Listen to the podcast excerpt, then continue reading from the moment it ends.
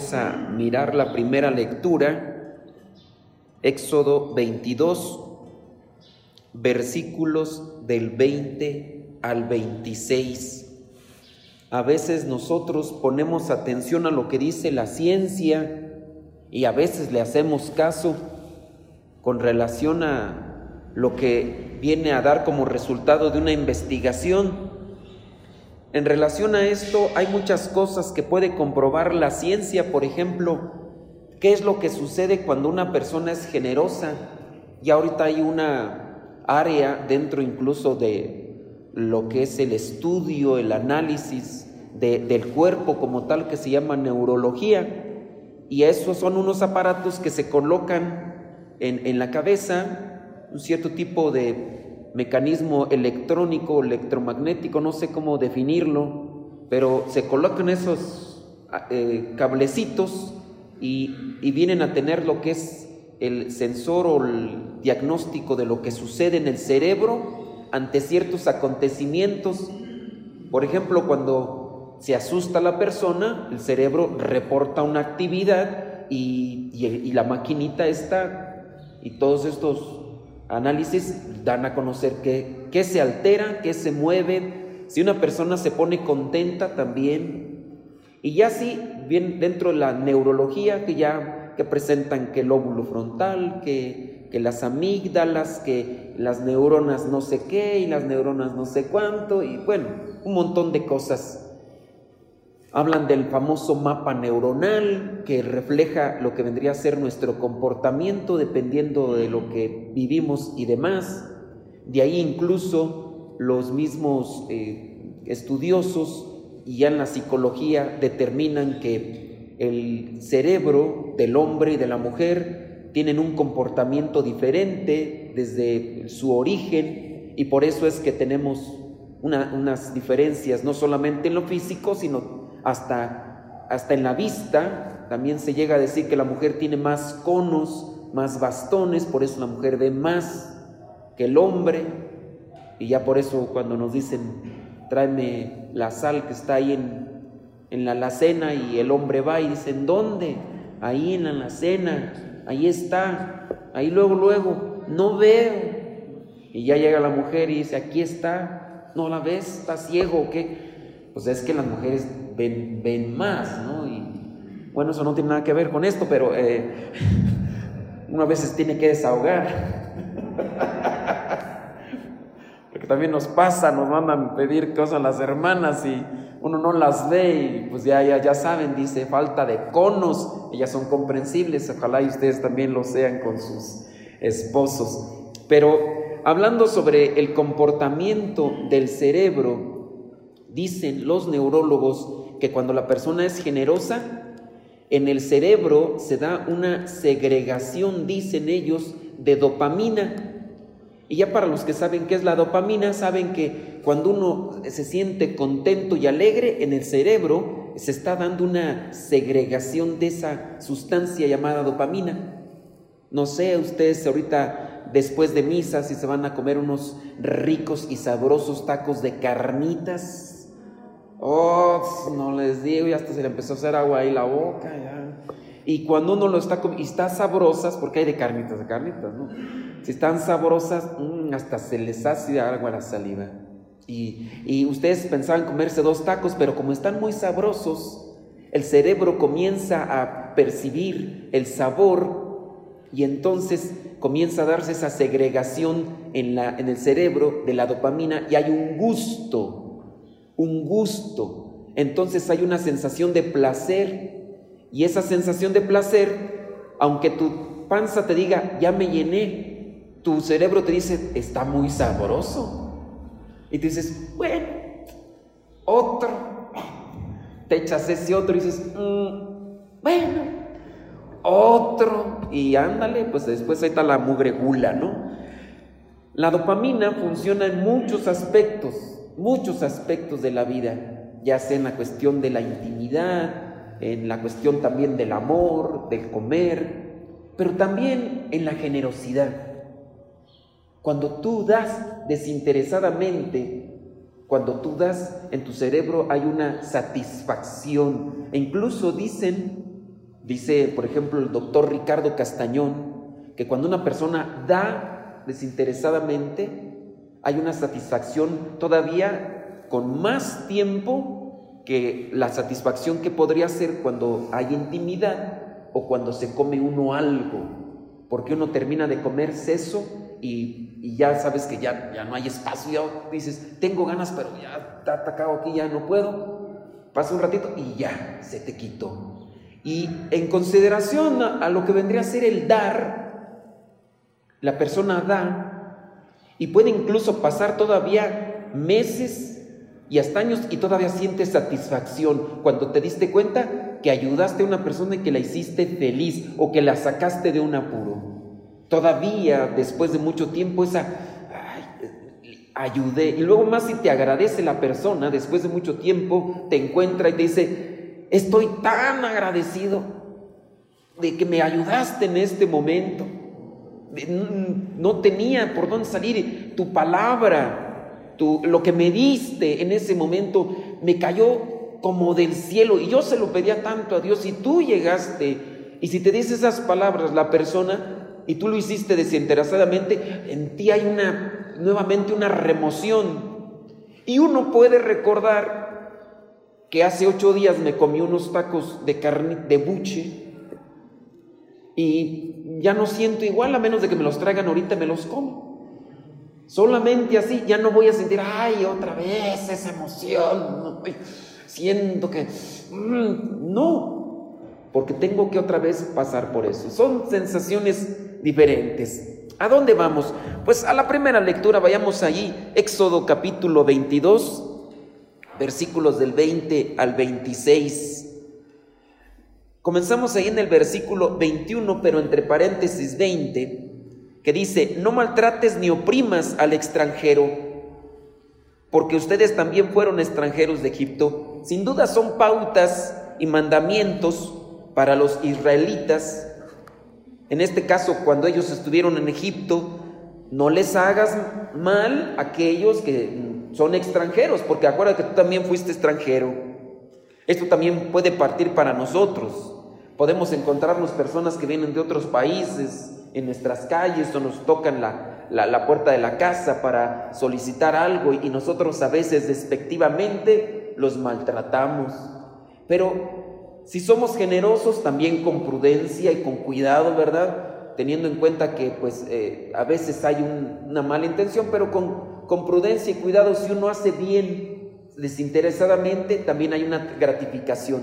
Le platicaba una persona, una familia, que ayudaron a uno de, de Honduras que pasaba y en aquel momento pues, le dieron parte de lo que tenían como, como bienes materiales esta persona se fue, cruzó Estados Unidos y ahora regularmente les envía cartas, les envía todavía agradecimiento después de mucho tiempo. Una persona que también supo aprovechar lo que compartían y se siente agradecido a pesar del tiempo. Entonces, hay que portarse bien con los demás. Dice en el versículo siguiente, no maltrates a las viudas ni a los huérfanos, porque si los maltratas, y ellos me piden ayuda, yo iré en su ayuda. Con gran furia, a golpe de espada, les quitaré a ustedes la vida. Y ahí viene la consecuencia de maltratar a viudas y a huérfanos. El Señor vendrá en su rescate. Versículo 25. Si le prestas dinero a alguna persona, pobre de mi pueblo que viva contigo, no te portes con ella como un prestamista ni le cobres intereses. Esa persona te da su ropa como garantía, préstamo. Aquí habla sobre una cuestión también que se daba en aquel tiempo y se da en la actualidad. Hay personas que caen en esto de la usura, de el ser aquellos que cobran demasiado por, por los intereses y todo lo demás. No sé, yo en ocasiones puedo ver una situación que se da de aprovechamiento por parte de algunos, que también uno tiene que ser también colmilludo y también uno, cuando ve uno realmente una necesidad, ver, ayudar a la persona, no en mirar hacer un negocio con ella, porque si hay esa doble intención de esta persona está necesitada, le voy a prestar dinero y voy a hacer negocio, le voy a cobrar tanto de interés y no me va a decir que no porque está necesitada. Y ahí la persona tiende a aprovecharse. Sin duda no hay corazón en estas personas o si lo hay, lo tienen duro, lo tienen frío. Vayamos ahora a la segunda lectura, primera carta a los tesalonicenses capítulo 1, versículos del 5 al 10.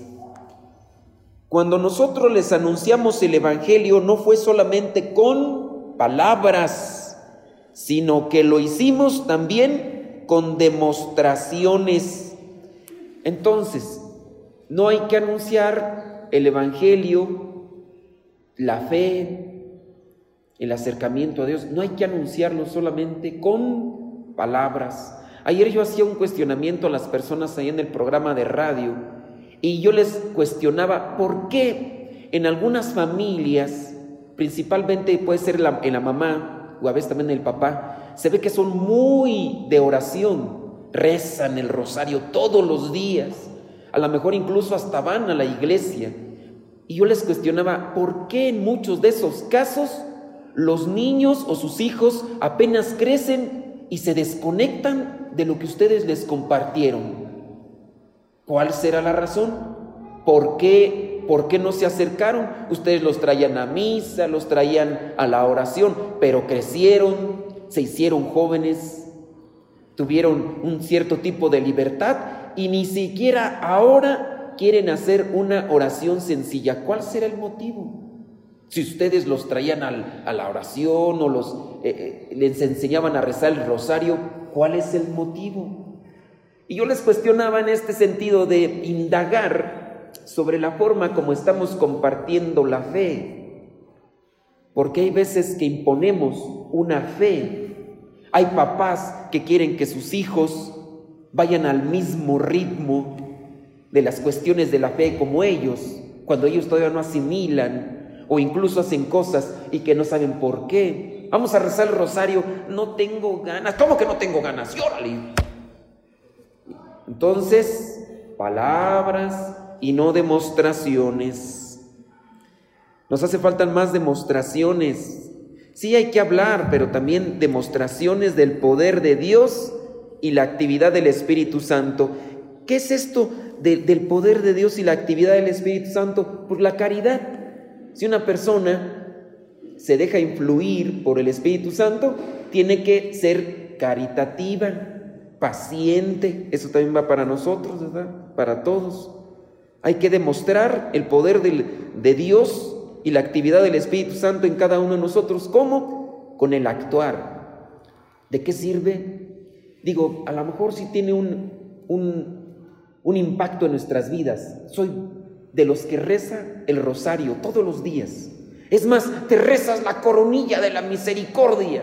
Es más, te rezas eh, los cuatro misterios gozosos, los dolorosos, los eh, luminosos, hasta los gloriosos, todos los cuatro. Ay, bendito sea Dios. Es más, tú a todos les dices, yo me rezo esos cuatro misterios. Qué bueno. Ya nomás vívelos. Porque a veces nos llenamos la boca de Dios, pero con nuestro actuar nos contradecimos. Nada de paciente, nada de caritativo. No se puede tampoco sostener una persona que diga, yo no rezo y soy bien paciente. Habría que ver. Habría que ver porque uno no puede decir, esta agua está bien dulce y no le eché azúcar. Entonces, ¿qué le echaste? Nada. Entonces, ¿por qué está, está dulce? Pues ahí está el milagro. Yo digo, no, o sea, si está dulce es agua, algo tiene. No le echaste azúcar, le echaste miel. Sí, entonces no le echaste azúcar, pero le echaste miel, la miel es dulce. Ok, no le echaste miel, no le echaste azúcar, ¿qué le más le echaste? Le echaste una fruta, una fruta que es demasiado dulce, o bueno, le echaste fruta. Entonces de algo se tiene que sostener la caridad, la paciencia y el amor incluso de lo que habíamos hablado, de la generosidad, del desprendimiento. Y eso, sin duda, es una demostración de Dios y de la actividad del Espíritu Santo en nosotros. Ya después dice, Bien saben cómo nos, cómo nos portamos entre ustedes buscando su propio bien. ¿Cómo debemos de actuar nosotros ante los demás? Yo digo y hago las cosas que hago, y algunos de ustedes las saben porque por ahí nos siguen en las redes sociales. Ustedes saben que nosotros hacemos las cosas con un único interés. ¿Cuál es? Su propio bien. Muchas de las cosas que buscamos hacer tienen que ser para esas, buscar tu propio bien. Pero si yo no estoy bien, pues ¿qué voy a dar? Yo doy de lo que llevo en mi corazón. Entonces yo debo de hacer que Dios se manifieste en mi vida para de ahí para compartirte. Dice en el versículo 6, ustedes por su parte siguieron nuestro ejemplo, qué bueno. Y, y el ejemplo del Señor. Entonces aquí San Pablo viene a hacer esa exhortación, dice, nosotros les dimos ejemplo, ustedes siguieron nuestro ejemplo, pero también siguieron el ejemplo de Jesús y recibieron el mensaje con la alegría que el Espíritu Santo les daba en medio de grandes sufrimientos. A pesar del sufrimiento, con la alegría adoptaron bien ese mensaje. De esta, de esta manera llegaron a ser ejemplo para todos los creyentes en las regiones de Macedonia y Acaya. Entonces, nos hace falta alegría y amor para que el mensaje que compartimos a los demás tenga impacto. Yo quiero que mi mensaje, el mensaje que es de Dios y que yo lo trato de hacer vida, también repercuta en los que me rodean. ¿Qué tengo que hacer? Vívelo con alegría, vívelo con amor, vívelo con paciencia y de esa manera va a tener impacto. Habrá personas que te van a seguir y van a decir, yo quiero ser como, como, esta persona. Pero qué bueno, ya ahí esa persona ahí está agarrando algo bueno. Peor sería, ¿verdad? Hay veces uno que sin querer da uno mal ejemplo. No sé, a veces hay, por ejemplo, en el caso, señores, señores que quieren seguir los malos pasos de otros señores, sin querer así especificar las cosas. Hay señores que dicen, yo quisiera hacer lo que este señor hace, y que son cosas malas. Llámese cualquier vicio, ya sea del alcohol, ya sea de la droga, ya sea cuestión de la lujuria.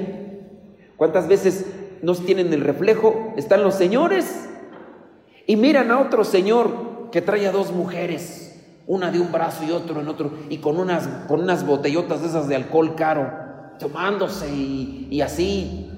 Yo quiero ser como ese señor. Y hay, hay señores que todavía tienen esa proyección. O, en el caso de la droga, también. En el caso de, de la lujuria, pues también, ya con esta proliferación de los medios de comunicación y imágenes y videos, hay gente que quiere imitar los pasos de degradación de la dignidad de lo que vendría a ser un vaciamiento espiritual y quieren hacer lo mismo que están viendo en otras personas. Uno con nuestro actuar puede influir en los demás de manera negativa o de manera positiva. Obviamente, ojalá hay que buscar lo, positivo, nosotros, actuar en lo positivo. ¿Cómo están actuando ustedes? Habrá algunos de ustedes que vienen en familia, que han cambiado su manera de pensar y manera de actuar, y a lo mejor hasta los vecinos van a decir, mira, ya cambiaron, ya estaban a la iglesia. Habrá algunos de edad que les van a decir, hipócritas. Pero habrá quien de corazón sincero reconoce y dice, mira, fulanita de tal ya no es tan chismosa, tan intrigosa, tan envidiosilla, fíjate, ya no es tan presumida como antes, antes se colgaba hasta el molcajete, con tal de querer andar ahí llamando la atención y mírala ya, habrá quien reconozca estas cuestiones. Prudente, es prudente esta persona, es, es paciente, bueno, pues habrá gente quien de buen corazón estará haciendo un, un análisis y a lo mejor hasta se siente motivada la persona a querer seguir tus pasos para sentirse más en paz. Y a lo mejor tú cuando tus palabras vengan en esa persona decirle, no, mira, Tú te tienes que acercar a Dios. Es que Dios es fuente de paz. Y si la persona te ha visto en tu cambio, va a decir, lo he visto y me lo dices, me lo confirmas y te va a creer más. Pero si tú le dices, no hombre, acércate a Dios, pero ve que eres todavía chismosa, intrigosa, mal hablada, levanta falsos, va a decir, pues, pues sí, pero pues vívelo. Pues cómo. Y es ahí también donde a veces uno cae en saco roto, ¿no? Se echa todo en saco roto porque no vivimos lo que muchas veces decimos. Ya después viene en el versículo 8, dice, partiendo de ustedes el mensaje del Señor se ha extendido porque han actuado bien, no solo por Macedonia y otros lugares, sino a más. De manera que ya no es necesario que nosotros digamos nada porque ustedes están dando ejemplo. Al contrario, ellos mismos hablan de nuestra llegada a ustedes. Es decir, mucha gente podrá decir, ay, qué bueno que, que otras personas trajeron aquí este mensaje. Bueno, ahí entonces la exhortación. Ahora, ¿cómo podemos conjuntar la primera lectura con la segunda lectura? Con el Evangelio. Vayamos al Evangelio, Mateo 22, del 34 al 40. Ahí dice que los fariseos se reunieron, ahí donde estaba Jesús, y ya le preguntaron, Maestro, ¿cuál es el mandamiento más importante? Y ya viene a dar a Jesús a conocer la razón o digamos de donde puede nacer tanto lo que dice en la primera lectura como lo que dice en la segunda. Jesús les dijo, ama al Señor tu Dios con todo tu corazón, con toda tu alma y con toda tu mente. Si tú quieres ser generoso, ¿qué necesitas hacer? Amar al Señor tu Dios con todo tu corazón, con toda tu alma y con toda tu mente. ¿Qué necesitas para dar testimonio amar al Señor tu Dios con todo tu corazón, con toda tu alma y con toda tu mente. Que nosotros, a nosotros venga ese cuestionamiento. Estoy haciendo esto, pero ¿por qué lo estoy haciendo? ¿Por amor a quién?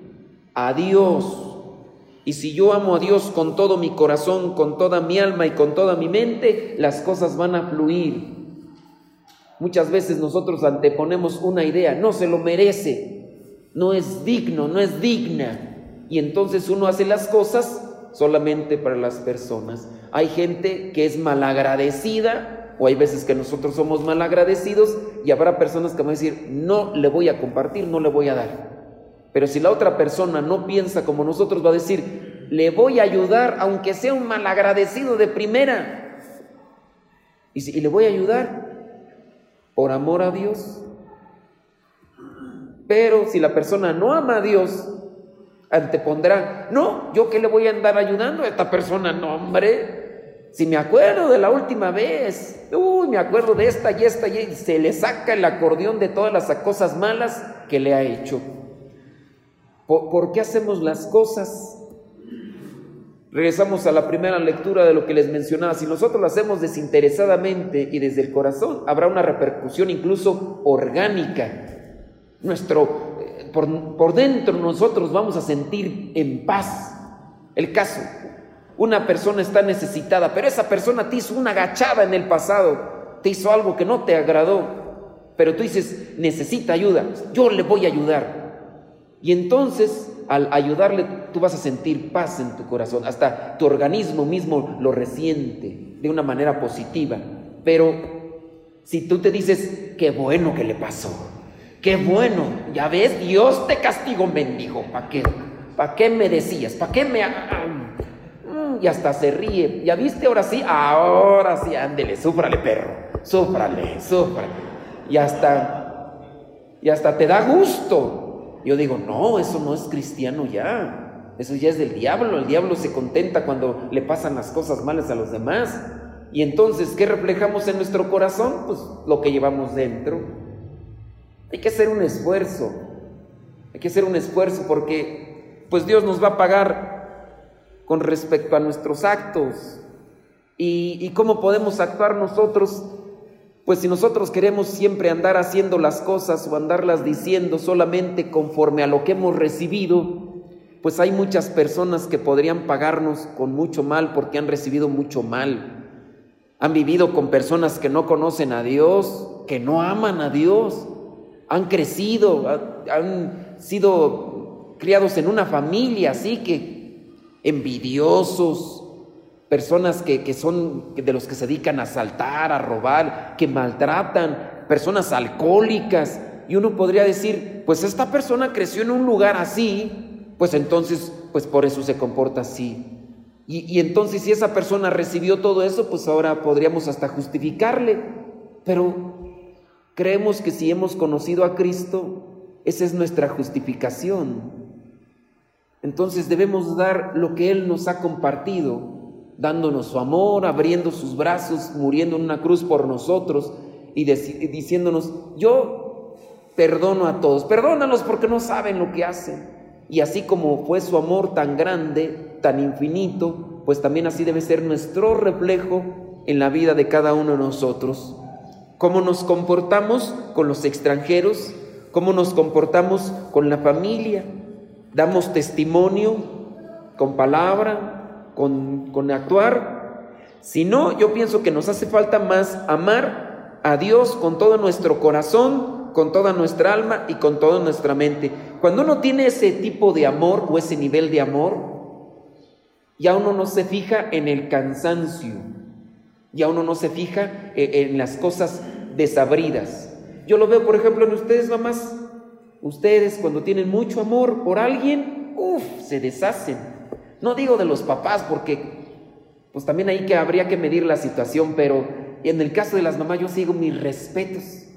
Mamás que se están levantando en la madrugada cada rato a darle de comer a ese chiquillo o esa chiquilla, porque está pidiendo, ya está llorando, ¿qué quiere de comer? Levántate, dale. Y ahí se levanta la mamá. Algunas mamás traen aquí sus ojeras, parecen lechuzas. Yo, entiendo por eso que se pintan, ¿verdad? Para taparse todo eso que traen ahí. Y luego las mamás todavía tienen que cambiarle la mantadota ahí al chamaco y luego apesta, se comieron la águila con todo y plumas.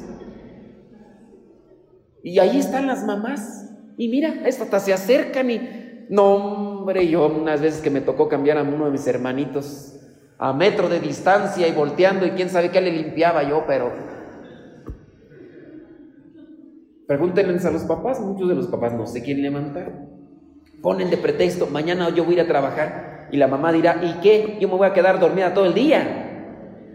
Infeliz llegas, me pides de comer calientito y luego me pides nuevo porque ya no quieres lo que te hice ayer y tengo que limpiarte. Me llegas y me dices que aquí está sucio, que aquí no, no sé qué, que, y, luego quieres la ropa planchadita y de rayita. Un desgraciado, pues. También échame la mano. Ay, ay, ay, ay, ay, levántate ya. Yo digo ahí, mucho amor dirán los papás, pero obras son amores y no buenas razones, diría el poeta.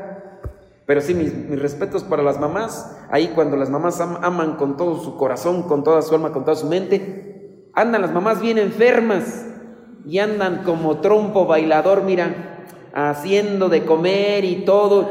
Y nomás le hacen... Ay, ay, ay, ay. Y los papás, ay, ay, ay, ay, traigo gripe, ay, me va, a, costar dos días acostados. Y nada más traen catarro. Ahí uno es donde uno ve, pues, ay, disculpen los papás, ¿verdad? Pero uno también se tiene que desahogar. Bueno, pues ojalá y entendamos lo que nos quiere decir el Señor a cada uno de nosotros de manera particular, en la medida en que amemos a Dios con todo nuestro corazón, con toda nuestra alma y con toda nuestra mente, vamos así poder amar, como dice en el versículo 39, amar a nuestro prójimo como a, como a nosotros mismos. El Señor nos ayuda, hay que dejarnos nosotros ayudar e iluminar para que cada día más se extienda el reino de Dios entre nosotros.